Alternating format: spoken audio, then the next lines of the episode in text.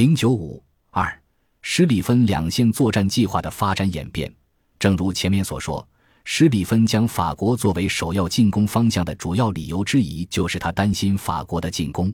但是，一旦一场决定性胜利本身成为了目标，他就抛弃了最初的考虑，开始担心相反的前景，那就是法国不采取进攻。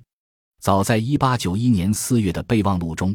他就正确的判断法军不太可能会主动进攻，而是会待在上摩泽尔河和马斯河的坚固工事后面，等待德国首先进攻。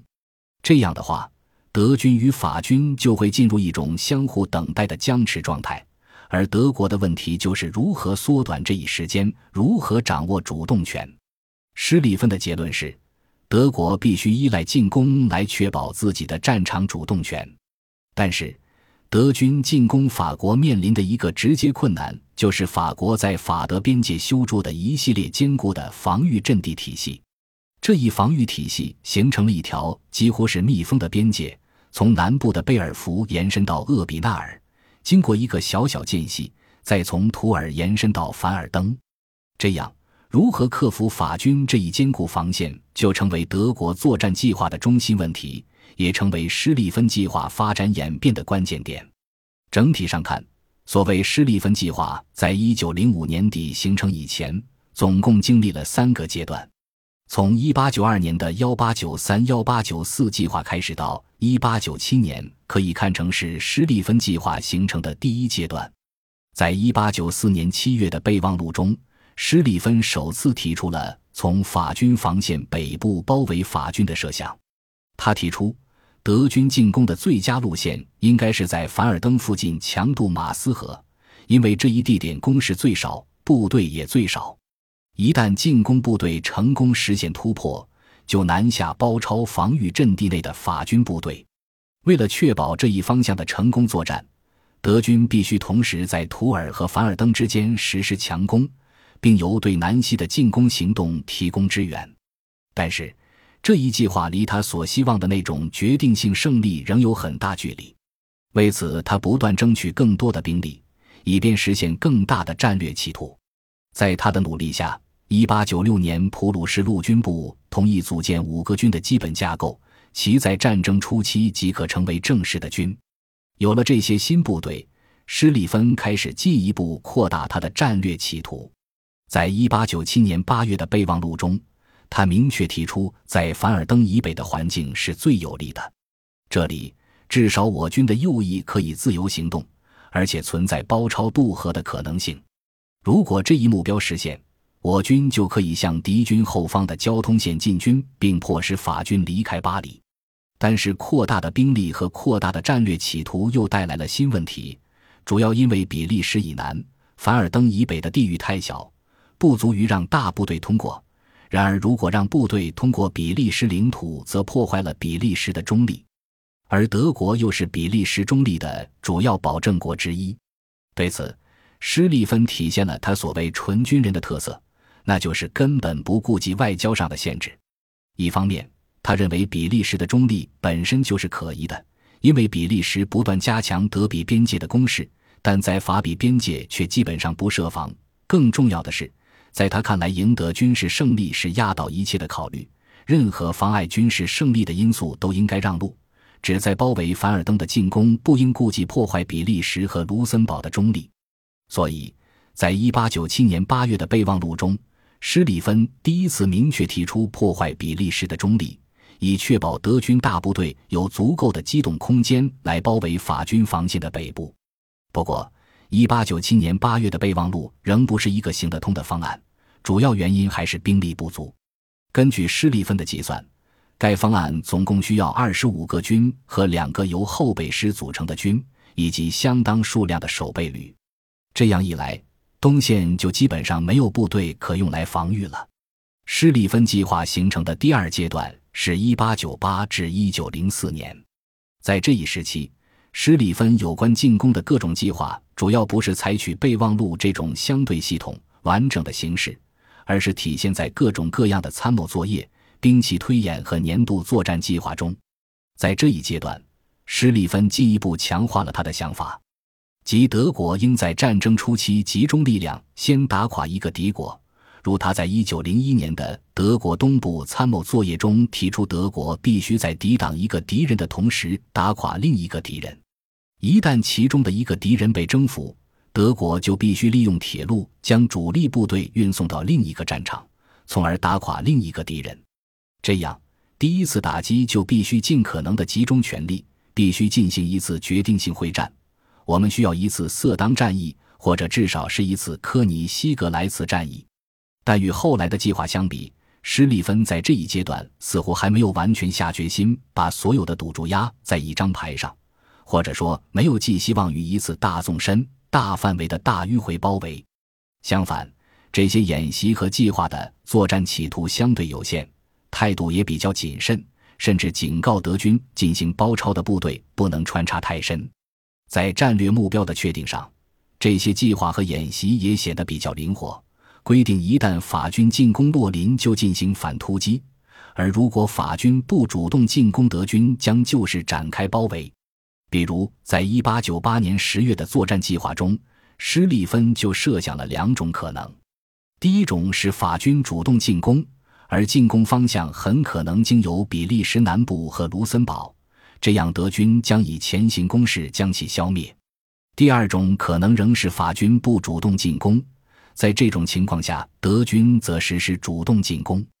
右翼的两个集团军从法军阵地北端强渡马斯河，由第七集团军在北，第三集团军在南担任掩护。第三集团军将随右翼两个集团军之后渡过马斯河。中央的第四、第五集团军向南西正面进攻，随后在南西到图尔之间实施穿插。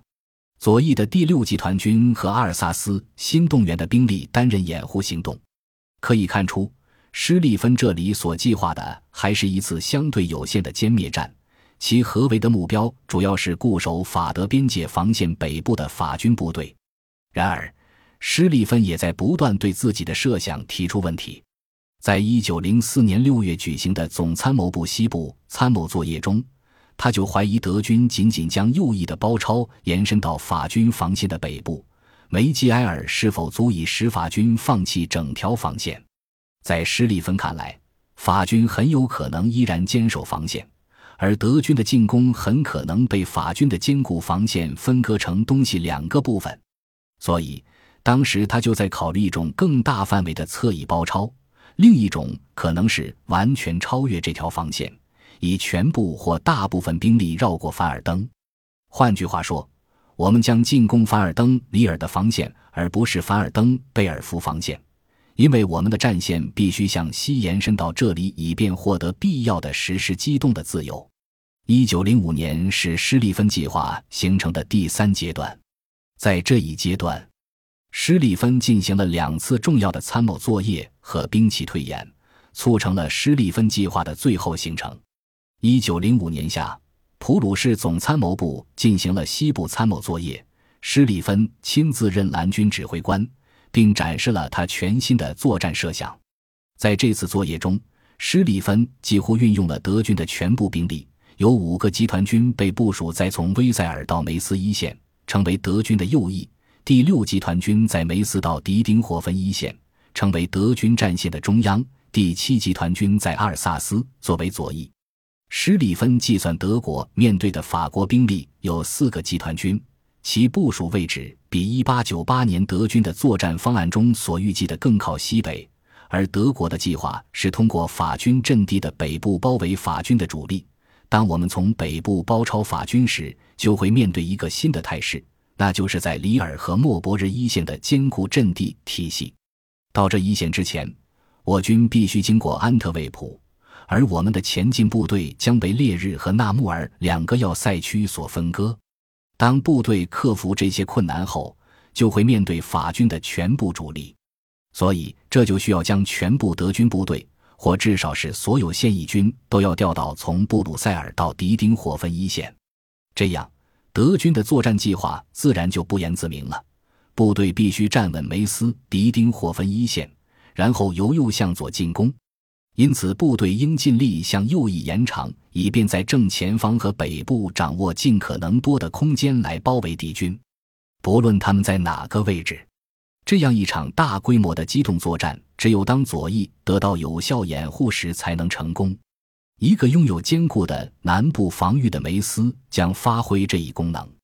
这样，后来施利芬计划的核心部分就形成了，那就是大大加强负责迂回包围的德军右翼，形成一个以中央战线为轴心的向左旋转的巨轮，将法军全部的主力部队压制法德边界消灭。一九零五年十一至十二月间，施里芬又进行了一次兵器推演，其目的是测试德国遭受两线进攻时的军事部署计划。这次推演与同年夏天的参谋作业几乎完全不同。德军在兵力上被平均分为两个部分，分别以防御作战应对法俄的进攻。这一推演的结果是，德军获得确定无疑的胜利。而这众法俄同时进攻的情形，恰恰是施利芬认为的最理想的情形。但是有两个因素使施利芬完全放弃了这种想法：第一，这种两线同时进攻可能性极小，特别是当俄国在日俄战争中惨败，国内又发生革命的情况下，法俄两国几乎不可能同时对德国进攻；第二，梅斯的防御工事基本完成。可以腾出更多部队来投入进攻，并为德军右翼的门轴提供有效的保护。而德比边境亚琛等地有新建成铁路，可以为德军部署一个强大的右翼提供快速运输能力。因此，施里芬重新回到其在西线对法军主力实施包抄围歼的思路上。而在此之前，普鲁士总参谋部又提供了一份报告，指出日俄战争已经削弱俄军实力。法军因此只能对德采取守势，而且法军已经预见到德军可能会从其防线北部进行包抄，准备将其防线进一步向北延伸。这份报告丝毫没有动摇施里芬为歼法军主力的想法，反而使他更加坚信德军对法进攻的右翼需要进一步加强兵力。这样，施里芬于1905年底和1906年初完成了对法作战的备忘录。及著名的施利芬计划。